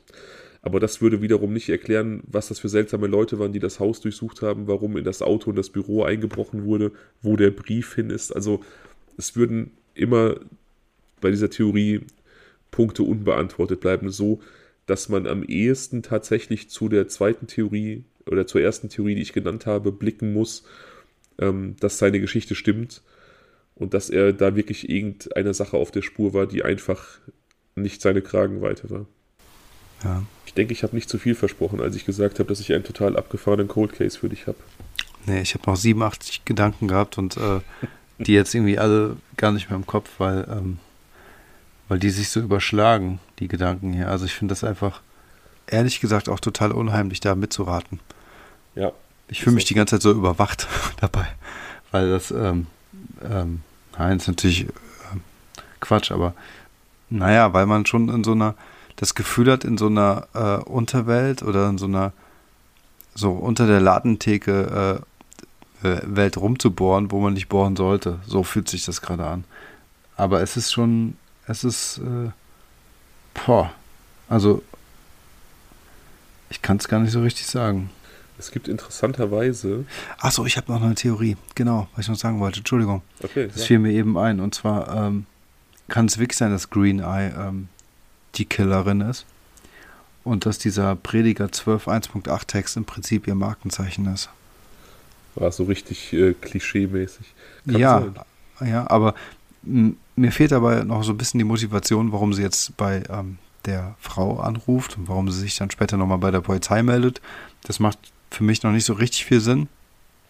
Aber es könnte zumindest auch sowas sein. Bei der Frau anrufen, das finde ich erklärbar. Also an, angenommen, ähm, er wollte sich wirklich irgendwie, er wollte sich wirklich sein Leben zurückkaufen und aus irgendwelchen Gründen konnte sie das nicht äh, gestatten und musste ihren Auftrag durchziehen und ihn töten. Hat er ihr vielleicht kurz vor seinem Tod zumindest das Versprechen abgenommen, seine Frau zu informieren? Das kann ja sein. Ähm, es kann ja auch sein, auch wenn sie die Killerin war, kann ja irgendeine persönliche Verbindung der beiden bestanden haben im Vorfeld. Das ist ja nicht unmöglich. Das erklärt allerdings, das erklärt nicht diesen Anruf bei der Polizei und der ist dann wirklich auch ein bisschen komisch. Das muss man lassen. Gab es ähm, auf, Entschuldige, gab es auf der Sonnenbrille irgendwelche Fingerabdrücke? Nee. Hm. Also Fingerabdrücke wurden tatsächlich ähm, nirgendwo gefunden, bei keinem in diese Tat verwickelten Item. Also wer auch immer da ähm, agiert hat, hat das ganz, ganz sauber durchgezogen. Hm. Ich muss ganz kurz anmerken, ist äh, nebenbei, da werden wir auch noch drauf zu sprechen kommen in einer späteren Folge. Es gibt in unserer Heimat, also etwas mehr in meiner Heimat, äh, aber also für die Zuhörer, wir kommen aus der gleichen Heimatregion, aber eher so die Ecke, aus der ich komme, da gibt es einen Fall, der ist ganz, ganz ähnlich gelagert wie dieser hier. Ähm, oh, krass. Also ein, ein Mann, der stirbt und die Todesumstände sind sehr mysteriös und es äh, wird ein, ein Code hinterlassen, der nicht zuordnenbar ist und ähm, viele Spekulationen. Da werden wir noch drauf zu sprechen kommen. Das ist ein bisschen anders gelagert, aber es gibt Parallelen zu diesem Fall hier. Ist das auch ein Code Case? Oder? Ja. Ja, okay. Ja. Okay. Da bin ich aber sehr gespannt, wenn wir mal über den reden sollten. Ja. Das ist quasi dann unser, einer unserer Heimatfälle. Ich hm. habe ich hab so vier oder fünf aus unserer Heimat tatsächlich, äh, die ich irgendwann machen möchte und der ist da definitiv bei. Okay. Ähm, tja, also ich weiß gar nicht, ob ich noch irgendwie, ich habe das Gefühl, ähm, das hier ist so ein bisschen wie über ähm, manche politische Themen zu diskutieren. Du kommst nie zu einem Ende. Ich habe das Gefühl, hier kommt man nicht zum Ende. Ich finde es super spannend. Also wirklich ganz, ganz extrem spannend. Und also habe aber auch. Mir, ja? Sorry, ich bin mir sicher, dass, dass ähm, das Green Eye irgendwie positiv verbunden war mit Chuck Morgan. Ja. Ich bin mir sicher, dass dieser Bibeltext ähm, einfach nur eine kodierte Todesmeldung dargestellt hat an seine Familie. Das weiß ich nicht unbedingt. Aber ich bin mir nicht sicher, welche anderen Zusammenhänge da sonst bestehen. Die Sache ist ja die, wenn seine Schatzamtsgeschichte nicht stimmt und er vielleicht gar nicht hinter der organisierten Kriminalität her war, gibt es ja durchaus auch in seinem Betätigungsfeld als Immobilienentwickler Möglichkeiten, wo er mit dem organisierten Verbrechen in Verbindung kommen könnte. Also er könnte beispielsweise für irgendwelche mafiösen Strukturen Gebäude bewertet haben. Genau. Oder irgendwelche, ähm, irgendwelche Papiere eingeleitet haben oder Käufe genau, geklärt genau. haben, sowas. Gelder unterschlagen haben. Also es gibt ja da auch Möglichkeiten, die ihn angreifbar machen. Also man denkt immer, weil der Fall so abgefahren ist, ähm, ist vielleicht diese Geheimagenten-Geschichte von ihm wahr, aber auch in seinem eigentlichen Betätigungsfeld äh, geht es ja um viel Geld und bietet sich somit die Möglichkeit ähm, für eine gewisse Gefahr. Ja. Ich bin mir also wirklich nicht schlüssig, ob es stimmt, dass er da gearbeitet hat oder ob er einfach da irgendeine Scheiße erzählt hat. Aber ich bin mir hundertprozentig sicher, dass, dass diese Person mit ihm irgendwie positiv verbunden war und natürlich mehr weiß über diese ganze Geschichte, diese ganze Geschichte vermutlich auch aufklären könnte. Vielleicht lebt sie auch gar nicht mehr, 1977 ist auch schon ein bisschen länger her.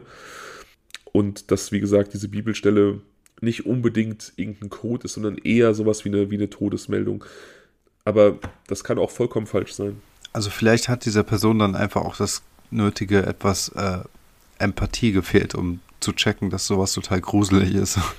Aber ähm, ich finde halt, was ich mir auch vorstellen könnte, ist, dass sie auf jeden Fall auch, ähm, ja, vielleicht, also ich will nicht sagen Kompliz sind von ihm, weil also meine vielen Gedanken gingen in die Richtung, dass er da irgendwie was unterschlagen hat und abhauen wollte mit ihr. Aber vielleicht war es auch einfach so, dass ähm, Green Eye im Rahmen seines normalen Jobs eine gewisse Position hatte. Ähm, ja. Von mir aus haben die wirklich irgendwas für das organisierte Verbrechen geklärt, irgendwelche ja, Käufe in die Wege geleitet, Papiere besorgt und sowas halt. Ne? Und sie war beim ähm, Grundbuchamt oder sonst irgendwas. Genau, ja. genau. Sie hatte irgendwo eine Stellung, vielleicht auch eine unbedeutende Stellung, die aber total wichtig war für das Gesamte. Und, ähm, und dass die beiden sich auf diese Weise kennengelernt haben und in irgendeiner Weise auch kooperiert haben. Und möglicherweise sich einen gewissen Vorteil verschafft haben. Also irgendwas, in irgendeiner Weise muss es ja etwas gegeben haben, was die Parteien ähm, verärgert hat. Ja. Welche Parteien auch immer es sind. Und dieses, ähm, und, und, und das kann ja eigentlich nur etwas sein, das der Selbstbereicherung gedient hat oder so. Und daher habe ich die Vermutung, also wenn man jetzt von dieser Jugend und der Schöpferzeit ausgeht, dass es halt einfach so die Anfangszeit darstellt, wo die im Prinzip ganz normal miteinander waren, wo jeder seine Funktion ausgeübt hat und ähm, die beiden aber dann irgendwie, ich will nicht sagen Bonnie und Clyde mäßig, aber dass sie zumindest halt irgendetwas gemacht haben, was viele Leute sehr stark verärgert hat, sodass sie sich auf einmal, oder sie haben etwas herausgefunden, was, was sie nicht wissen sollten, ähm, sodass sie sich auf einmal in einer Situation befunden haben, von wo aus es einfach kein Zurück mehr gab. Ich habe heute, ich war heute auch investigativ tätig tatsächlich für diesen Fall. Und zwar habe ich mir gedacht, als ich so recherchiert habe und das so für heute Abend mir so im Kopf durchgegangen bin, da dachte ich, okay, vielleicht haben die irgendwo Geld unterschlagen und ähm, er ist gestorben. Sie hat diese Todesmeldung an seine Familie durchgegeben und sie hat das Geld an sich genommen, was unterschlagen wurde. Und sie wurde vielleicht auch selber daraufhin zum Opfer. Und ich habe dann extra geguckt bei Google und bei diversen Zeitungsartikeln und Archiven, die man irgendwie zugänglich machen kann, ob denn in dieser Zeit, Juli, August, September, Oktober 77, irgendwo in der Gegend um Tucson eine weibliche Leiche gefunden wurde, deren Todesumstände nicht geklärt waren und wurde aber nicht. Also zumindest nicht, dass ich es gesehen hätte. Es kann natürlich sein, dass äh, es Quellen sind, die mir nicht zugänglich sind. Aber oder dass äh, man die Leiche so beseitigt hat, dass man sie nicht finden kann. Ne? Möglich, ja. Ja, aber trotzdem cleverer Gedanke. Also Ich habe auch das Gefühl, dass dieses äh, Rubles Junction, dass das nochmal irgendwie, ähm, dass das so eine Art, weißt du, ähm, es gibt auch diesen Film, die Verurteilten, ne? Mhm. Äh, ist, ist glaube ich, der Film, wo die wo der eine von denen so diesen ähm, in der Kirche oder was, wie war das da, so dieses Geheimnis hat. Da hat er irgendwas versteckt oder so, ne? Mhm. Die sitzen die ganze Zeit im Gefängnis und er dann. Hat dieses hat, Poster, er hat dieses Poster an seiner Wand und hinter dem Poster ist der Tunnel nach draußen. Ja, und dann ist aber trotzdem nochmal so in dem Endteil des Films spielt da, passiert irgendwas in dieser Kirche. Mhm. Und das ist so sein Rückzugsort an der Küste, wo er dann sich zur Ruhe setzen möchte. Hat er da nicht irgendwas versteckt unter irgendeiner Bank? Möglich, ewig nicht gesehen, den Film. Keine Ahnung, ich weiß auch nicht mehr. Aber so nach sowas schreit das für mich. Weißt du, dass, ähm, dass, dass das irgendwie. Ähm du meinst, dass, dass vielleicht dieser, diese Karte Robles Junction, dass es kein Verweis war auf irgendwelche Schmuggleraktivitäten, sondern dass es einfach den, den Standort von irgendwas markiert. Ja, genau. Durchaus möglich, ja. Durchaus möglich. Also wie eine genau. Schatzkarte meinst du quasi. Ja, das ist genau, das ist der Ort und ähm, um halt zu wissen, wo man da genau hingehen muss, muss man halt dieses Rätsel mit diesem Bibelvers lösen. Oder mit den Namen. Oder mit der, genau, mit dem 2-Dollar-Schein. Super krass, ja. echt. Ja, das ist echt. Ähm, das hier ist ein Fall für Schatzsucher. Voll. Ich bin super gespannt. Also, ähm, wir haben ja eine super aktive Instagram-Community. Ja. Und ich, ich sehe ja, dass uns einfach unglaublich viele Menschen hören, die uns nicht bei Instagram folgen. Tut das und diskutiert bitte mit. Schreibt uns, was ihr zu diesem Fall denkt und was ihr für Theorien habt. Ich bin super gespannt, was da für Gedanken rüberkommen und ich schwöre, ich beantworte jede Nachricht äh, äh, fleißig und lieb. Aber gerade in diesem Fall interessiert mich ex extrem, was ihr denkt. Lasst uns bitte gemeinsam diesen Schatz finden. okay, das war jetzt so ein bisschen, äh, ja, ein bisschen, äh, wie soll man sagen, überspitzt, aber ich fände es schon auf jeden Fall ziemlich cool, wenn man äh, eure Gedanken noch zu hören. Vielleicht gibt es noch irgendwelche klar. Also ich habe die ganze Zeit das Gefühl, dass irgendwas so klar auf der Hand ist und ich sehe es ja. nicht, weißt du? Dass, dass, dass man so den Wald vor lauter Bäumen nicht sieht, so hier in der Aufnahme, das, das glaube ich auch. Bei, bei Jennifer Fergate habe ich ja beispielsweise gesagt, ähm, dass es sein kann, dass ich da an irgendeinen Mord glauben möchte, weil ich halt einfach so True Crime begeistert bin und dass es vielleicht auch wirklich einfach ein Selbstmord war, auch wenn viel dagegen spricht. Aber hier bin ich mir einfach so absolut sicher, dass wir hier von einem Versprechen reden und dass da irgendwas hintersteckt, was ähm, ja noch im Dunkeln liegt. Also ich finde halt auch die ganze Zeit, ähm, wenn Green Eye oder Green Eyes wirklich so eine Art Vertraute oder Geliebte von ihm war, dann kann ich mir durchaus vorstellen, dann sind, machten diese vier Monate für mich auch Sinn, wo er wieder ein vermeintlich normales Leben hatte. Zwei oder zwei, ähm, weil das eigentlich genug Zeit gewesen wäre, um einen raffinierten Plan oder ähm, zu schaffen oder halt die Bibel irgendwie durch, zu durchwälzen, um eine geeignete Textstelle zu finden, was auch immer was, weißt du? Ja, das stimmt. Also, ja, also das ist ähm, für mich irgendwie äh, so dieses einmal durchatmen, um sich, um sich nochmal zu setteln, um zu gucken, wie man jetzt von der Situation aus irgendwie äh, losziehen kann. Und dann ist er ja auch losgezogen. Und irgendwie sind wir uns auch irgendwie einig darüber, dass wir beide das Gefühl haben, so habe ich zumindest irgendwie rausgehört, dass er am Anfang erstmal alleine unterwegs war. Es ja. war jetzt nicht so bei diesem zweiten Verschwinden, dass er entführt wurde und wieder gegeißelt wurde und keine Ahnung was, sondern dass er versucht hat, proaktiv sein Problem zu lösen. Ja, und ähm, genau. ja, und, und, und das ist halt etwas, wo man halt denkt, okay, er hat da viel Hirnschmalz reingesteckt über verschiedene, also über mehrere Wochen hinaus.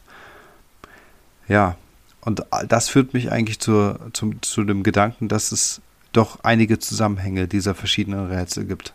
Es ist halt wieder schade. Das haben alle Cold Cases so an sich, die wir bisher besprochen haben. Sie bieten halt unheimlich viel Stoff für Spekulation, aber man dreht sich einfach im Kreis. Man ist dann da, ähm, so wie wir beim Nebelwald, bin ich mir absolut sicher, dass der Tourguide irgendwie verwickelt ist. Bei Jennifer Fergate bin ich mir sicher, dass ähm, wir von einem Mord sprechen. Bei Eisenherz bin ich komplett aufgeschmissen.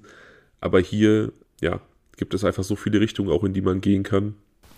Man hat nichts Greifbares, ne? Also du hast halt äh, den Tourguide bei Nebelwald, äh, du hast bei Jennifer Fergate vielleicht noch diesen ähm, Security-Typen und ähm, oder auch diesen Unbekannten, der dort irgendwie scheinbar ähm, ein- und ausging. Und hier hast du nichts so richtiges. Du hast die einzige Person, die quasi extern ist, diese äh, ominöse äh, Green Eyes. Richtig. Und, und da das, hast da, da, da hast du nichts. Ja, da ja. hast du nur diesen komischen Bibelspruch irgendwie.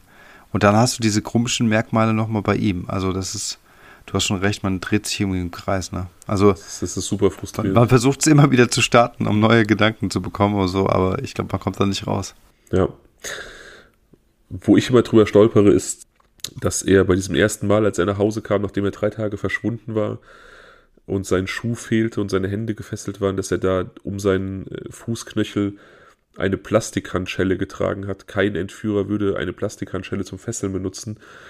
Da habe ich erst noch gedacht, dass er vielleicht irgendwie so ein romantisches Sexwochenende mit einer Geliebten hatte und dann irgendwie ja, genau. irgend so eine krasse Story aus dem Hut zaubern wollte, um sein Fehlen zu erklären.